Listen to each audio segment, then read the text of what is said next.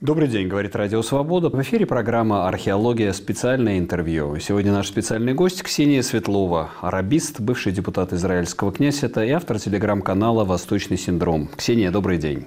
Добрый день, Сергей. Вчера я перечитывал статью, довольно старую, еще 99 -го года, Эдварда Лютвака, известную и довольно скандальную, под названием «Give War a Chance». «Дайте шанс войне». Это перепарафраз известной фразы «Give peace a chance», «Дайте шанс миру». А он как раз пишет, что есть войны, а как раз в том числе он имел в виду и арабо-израильский конфликт, которые надо доводить до конца, Война – это зло, но иногда надо войне дать возможность решить проблему раз и навсегда.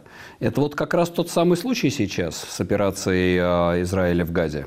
В случае с э, необходимостью победы над э, террористическим организацией, террористическим движением Хамас, это, конечно же, так. Нужно не только что дать шанс этой войне, а эта война должна дойти до своего логического конца, до уничтожения Хамаса как режима, не как идеи, понятно, это было бы неплохо, но, к сожалению, идеи в результате войн не исчезают, а не ликвидируются. Можно ликвидировать режим, можно ликвидировать их арсенал, а можно изловить тех, кто отвечает за планирование, финансирование и исполнение терактов 7 а, октября. И, э, разумеется, тех из них, Э, кто должен предстать перед правосудием, то э, должен пройти, разумеется, суд. Но вопрос большой в том, что будет после войны.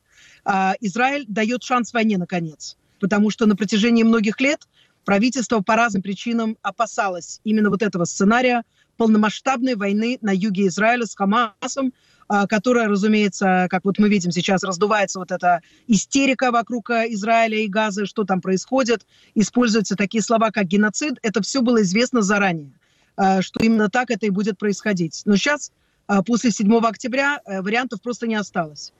И поэтому мы даем шанс войне, но нужно понимать, что война не решит всех наших проблем. Здесь нет страны, с которой мы воюем. Здесь есть террористический режим на данный момент, а после его крушения здесь останется 2 миллиона людей, часть из которых заражена той же самой идеологией.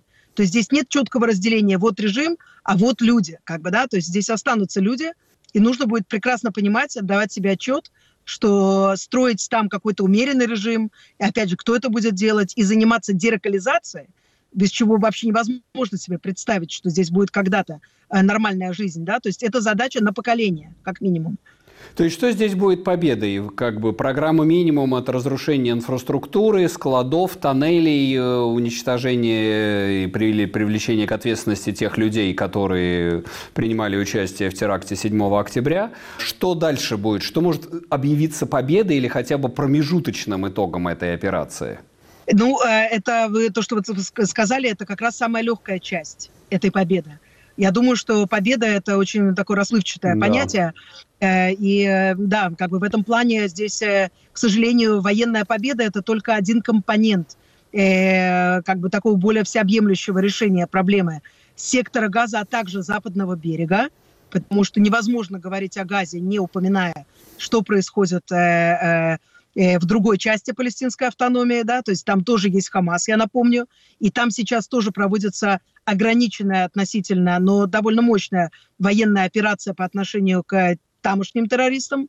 А, и поэтому после, после войны, когда бы она не закончилась, и у нас, в общем-то, говорят про то, что есть еще как минимум несколько месяцев, которые нужно потратить а, для э, достижения военных целей, не политических, а военных. А потом начнется разговор о том, кто будет править Газой, кто будет обеспечивать безопасность, безопасность Израиля прежде всего, и э, а какой режим там э, будет создан, кто за это будет платить, ну, допустим, с этим, я думаю, можно будет как-то разобраться.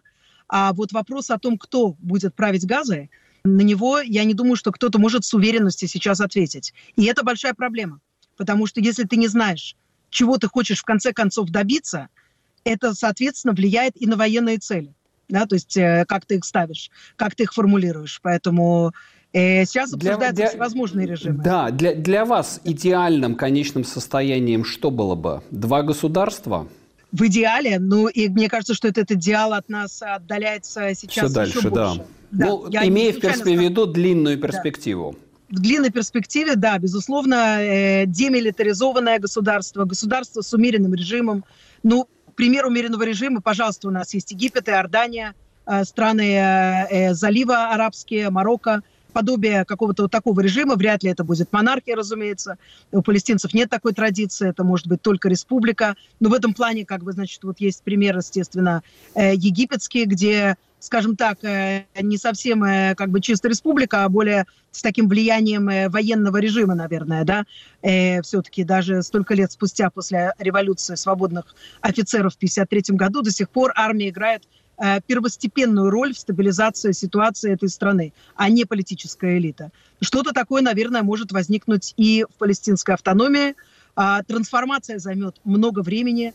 Для этого нужно прежде всего понять насколько как бы палестинцы осознали, осознали то, что военным путем, то есть путем терроризма, они не добьются своих целей никогда. Мне кажется, что вот это понимание к ним не пришло не после интифады 2000 года, а, не после многочисленных военных операций. И некоторые люди там к этому стремились, но до конца так и не смогли довести дело до, до, до, и, до ума. И на западном берегу тоже? не только в Газе. Как вот отношение вообще палестинцев э, западного берега к э, тем терактам 7 октября и к проводящейся сейчас операции Израиля? Я могу сказать, что достоверных опросов, которым можно действительно верить, э, у нас на данный момент об этом нет. Ясно только одно как бы складывается картина вот такая как бы непростая очень и неприятная для многих израильтян, которые хотели бы там видеть э, людей, которые там посыпают голову пеплом и говорят, что же вот Хамас наделал и так далее. Ничего подобного. Ничего подобного. Я не берусь говорить, сколько процентов поддерживает сегодня Хамас, особенно в разгаре войны. В Газе, я думаю, что просто э, любой социолог вам скажет, что невозможно достоверные опросы э, в этой ситуации провести. Люди все еще очень боятся, очень напуганы, боятся говорить говорить, говорить об ответственности Хамаса, это раз. И, во-вторых, они находятся как бы в ситуации, при которой они просто элементарно ищут э, продукты питания и воду для своих детей.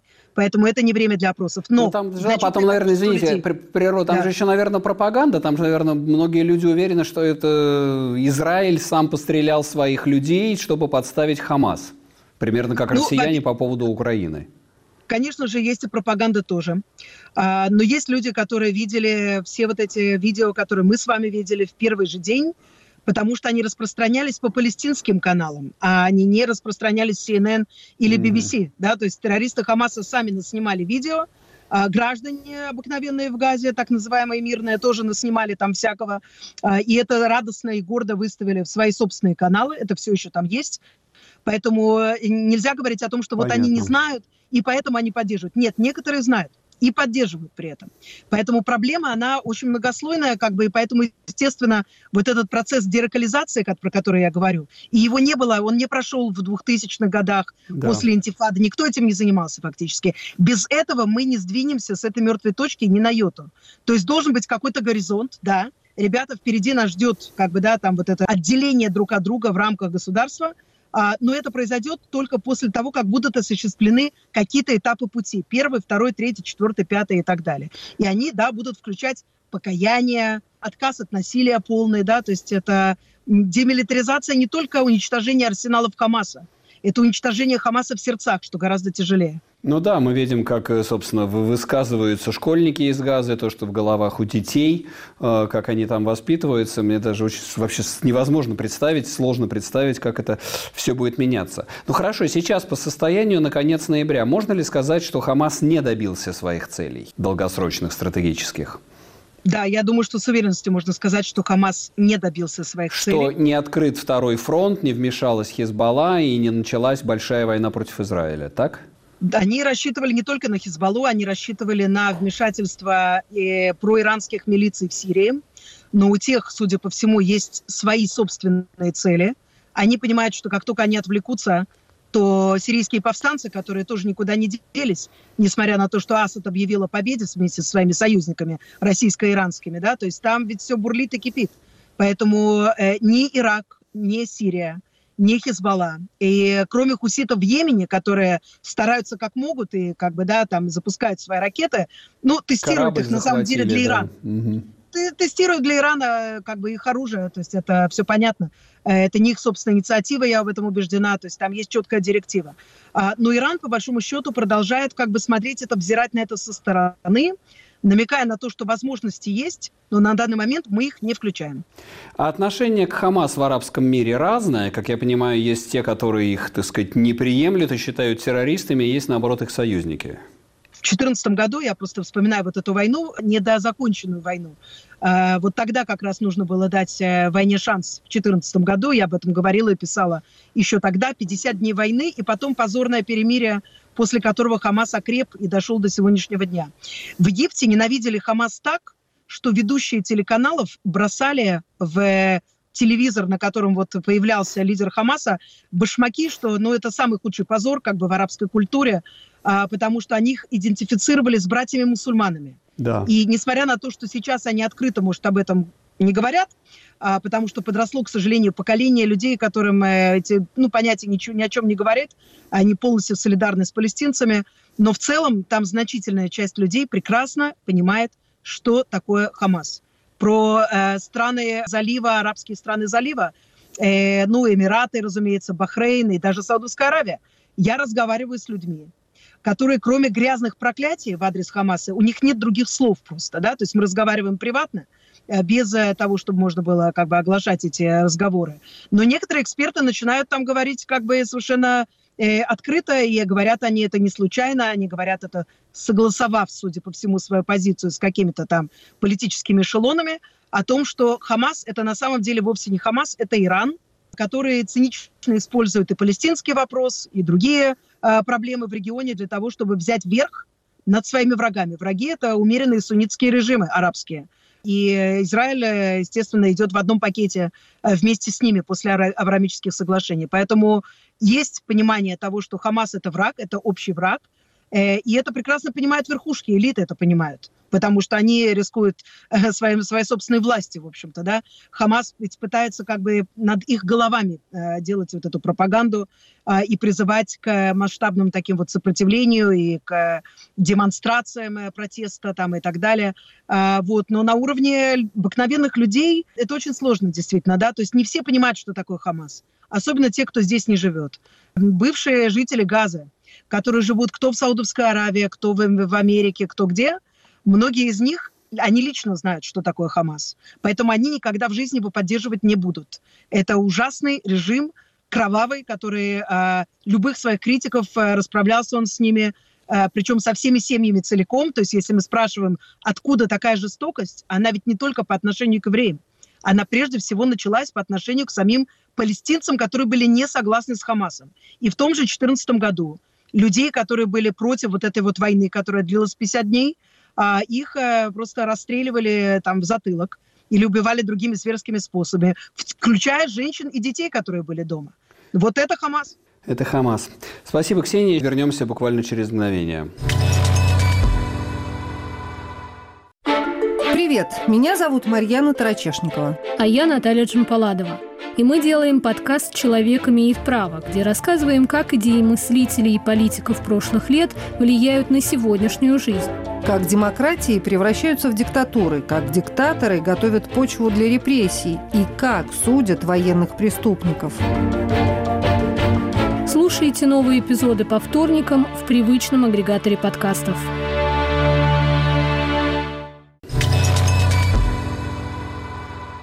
Программа «Археология», специальное интервью. Сегодня наш специальный гость Ксения Светлова, арабист, бывший депутат израильского Кнессета. А, Ксения, хотелось сейчас поговорить по внутриизраильской ситуации, о том, какое влияние эта война будет иметь на ситуацию с Нетаньяху.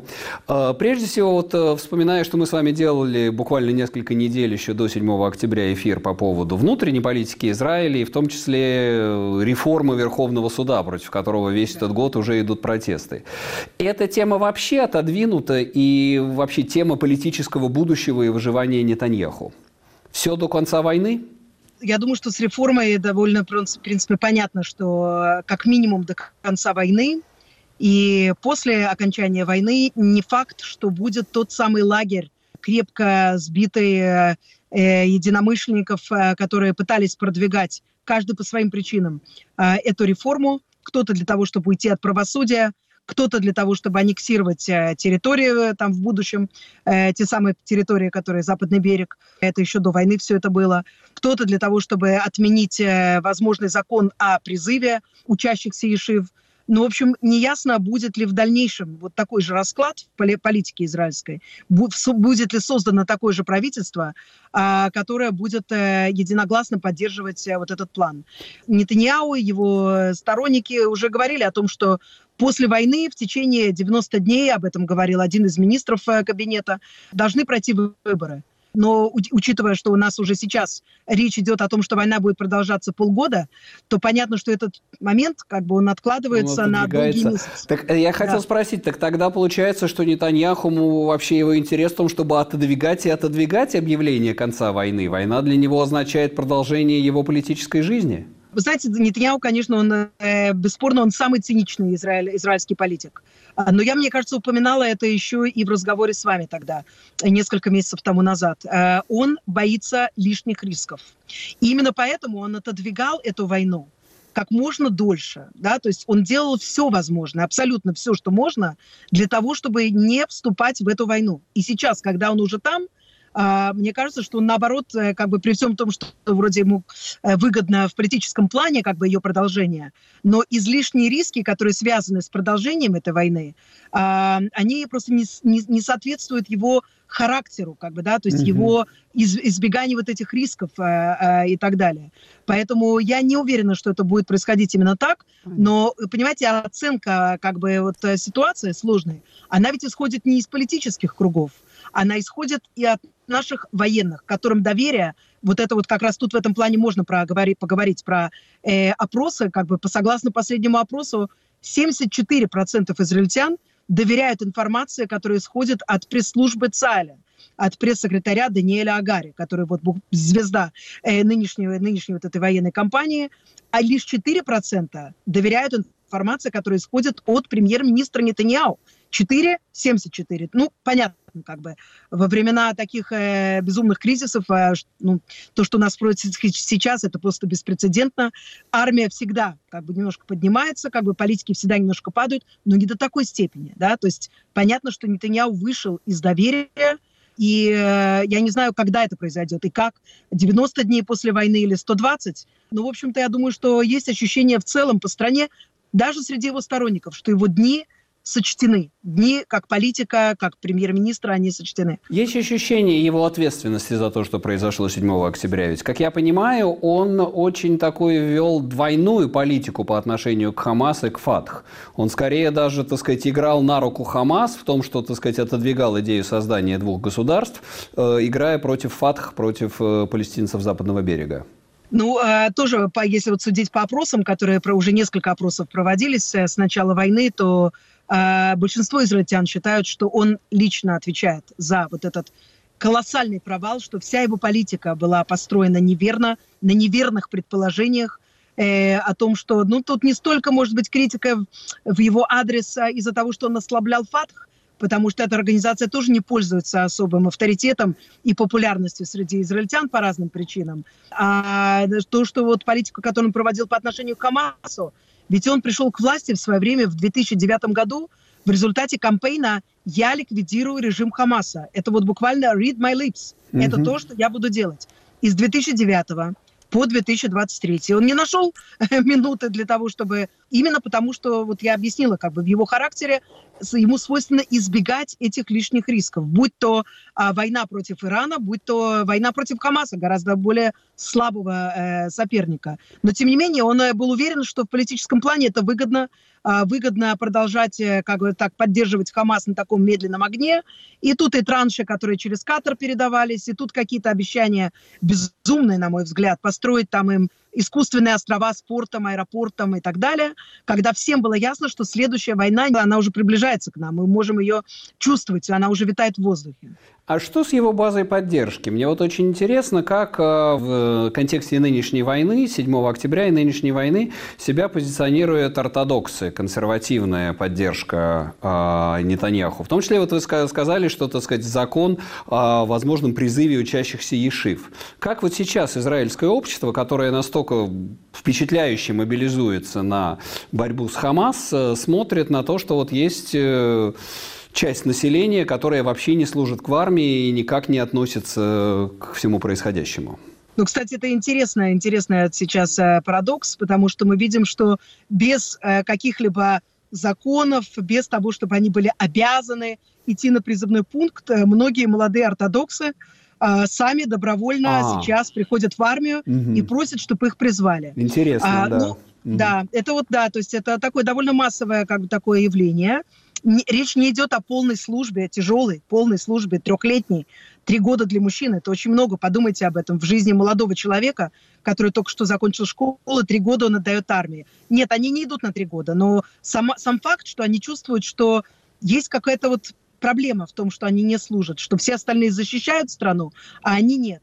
А, и то же самое сейчас наблюдается среди бедуинов, которые частично там кое-кто служит, но не в тех процентах, как это было раньше. И мне как бы вот из разных вот таких вот уголков страны приходит сообщение о том, что и эти хотят, и те хотят, и что-то в сознании, что-то как бы немножко изменилось. Они призываются на несколько недель всего э, и служат, э, ну, в тех э, местах, где можно найти им применение, это военный равенат, да, там, э, так, там отдел кашрута, там, э, там всевозможные есть такие, не, не боевые части, мы понимаем, да, то есть это невозможно подготовить человека за 2-3 недели как бы вот к э, боевой службе, да, для чего нужно несколько месяцев как минимум. А, но вот э, как бы я не, могу, я, не могу, я не могу их назвать бейсом э, Нетаньяу, да, то есть э, его бейс а, это все-таки люди, которые голосуют за партию Ликуд прежде всего. Многие из них это евреи из Марокко, а, но не только они, разумеется, да, то есть это люди консервативных, правых и даже иногда крайне правых взглядов. Ну что ж, э, по, опять же, вопросы времен войны это такая немножко проблема. Э, вот, но, тем не менее, по последнему опросу Нетаньяу получает, э, это правящая партия на сегодняшний день, да, у них там сколько, 36, если не ошибаюсь, кресел в Кнессете, они получают, если бы сегодня были выборы, 17. То есть их сила уменьшилась бы сила вдвое, уменьшилась. если бы выборы были сегодня. Понятно, что выборы не сегодня, и поэтому все еще может измениться. Да? Нетаньяу, он как птица Феникс. Он каждый раз восстает из пепла. Но есть ощущение такое, что на этот раз восстать из пепла сожженных кибуцов уже не удастся. А что с поселенцами? Что вообще с проблемой поселений и насколько э, вообще строительство поселений, в особенности на западном берегу, оно э, способствовало вот этой нынеш- нынешней ситуации? И возможно ли пересмотр политики поселений, так сказать, всяческого потворствования созданию новых поселений? Да я тут недавно просматривала старые египетские газеты 93 -го года. 93 это вот норвежские соглашения, да, а, создание палестинской автономии. А, и вот значит, там буквально вокруг дня подписания значит, две группы выступали против Осло. С, с палестинской стороны это был Хамас, исламский джихад и другие, так их называют, э, группы сопротивления, э, ну, на арабском их так называют, мы их называем террористами, разумеется. А с израильской стороны выступали поселенцы. И вот там были вот фотографии вот этих молодых ребят, им тогда было 14, 15, 16 лет, а сегодня одни, наверняка некоторые из них политики в Кнессете, в двух крайне правых партиях, которые представляют вот эту вот поселенческую как бы массу. Они не считают, что они ошиблись в чем-то. А, на взгляд многих израильтян. Ну, э, конечно, тех, кто придерживается как бы центристских взглядов, там и, там, и левый центр и так далее. Да, конечно, если ты хочешь отделиться от палестинцев, строительство и расширение поселений на западном берегу, оно нелогично, а, потому что оно осложняет вот эту и без того очень сложную задачу. Но их цель как раз в этом, не допустить вот этого отделения, да, то есть создать... Вы предвидите, что эта ситуация, оно как бы притормозит процесс создания новых поселений? Нет, к сожалению, я не вижу этого пока, потому что если действительно делать какие-то прогнозы, это очень опасная вещь. А, но мне кажется, что процесс поправения, как бы, да, поправения в очень сугубо израильском таком смысле, mm-hmm. которое как бы подразумевает собой не экономическую политику, не либеральную, она как раз менее популярна сейчас, а исключительно вопрос именно о будущем западного берега или, как на иврите называют, Иуда и Шумрон, Иудея и Самария. А, библейские места – все те места, где вот как бы созданы вот эти поселения, которые не признаются международным законом. А, и где, по идее, как бы согласно норвежским соглашениям, итог должен был быть таков, что там должно быть создано палестинское независимое государство. Да? Этого не произошло. Байден сегодня говорит о том, что единственный шанс разрубить этот Гордиев узел – это продолжать следовать вот этой формуле – два государства для двух народов. На данный момент, ну, после потрясений 7-10, э, поддержка как бы вот этой формулы в Израиле, она рекордно как бы низкая. А, то же самое, конечно же, происходит и по ту сторону. Понятно, что люди, которые принимают решения в Вашингтоне, там, Евросоюзе, в арабских странах, они хотели бы видеть именно вот этот процесс. Как он возобновляется, может быть, какие-то реформы и перемены лидеров а, в палестинской автономии. Но в целом все то же самое, что началось в 93-м, 30 лет спустя. Буквально как вот в известном э, да, э, там, э, фильме, да, 20 лет спустя, 30 лет вернулись, спустя. Вернулись на ту же точку. А что, да. в израильском обществе тоже сейчас э, на фоне трагедии 7-10 нету понимания неизбежности двух государств? Нет, я не думаю, что, что вот это пришло как бы именно вот с этой трагедии, пришло какое-то понимание того, что нужно будет от них отделяться. С одной стороны, вроде как понятно, да, что на фоне вот этих зверств совместная жизнь в рамках одного какого-то федерального ну, да. государства, она невозможна. Она невозможна. С другой стороны, а, ну, как бы тут э, довольно как бы сильно и мощно звучат голоса тех, кто говорят, ну, смотрите, вот, допустим, если мы от них отделимся, ну, вот мы отделились от газа, и вот то, что мы получили, мы же все равно продолжаем жить рядом, да? Так чего же а, хотят эти мы... люди тогда? Да. Не, не, не уничтожить же этих людей куда? Что их в Иорданию, в Египет их никто не возьмет? Э, ну, во-первых, э, вот эта мечта о трансфере, э, это вот трансфером называется это слово, как бы это вот это понятие, да, то есть вот как-то их сдвинуть куда-нибудь. Вот эти призывы сейчас звучат. А куда, куда их сдвинуть? Да.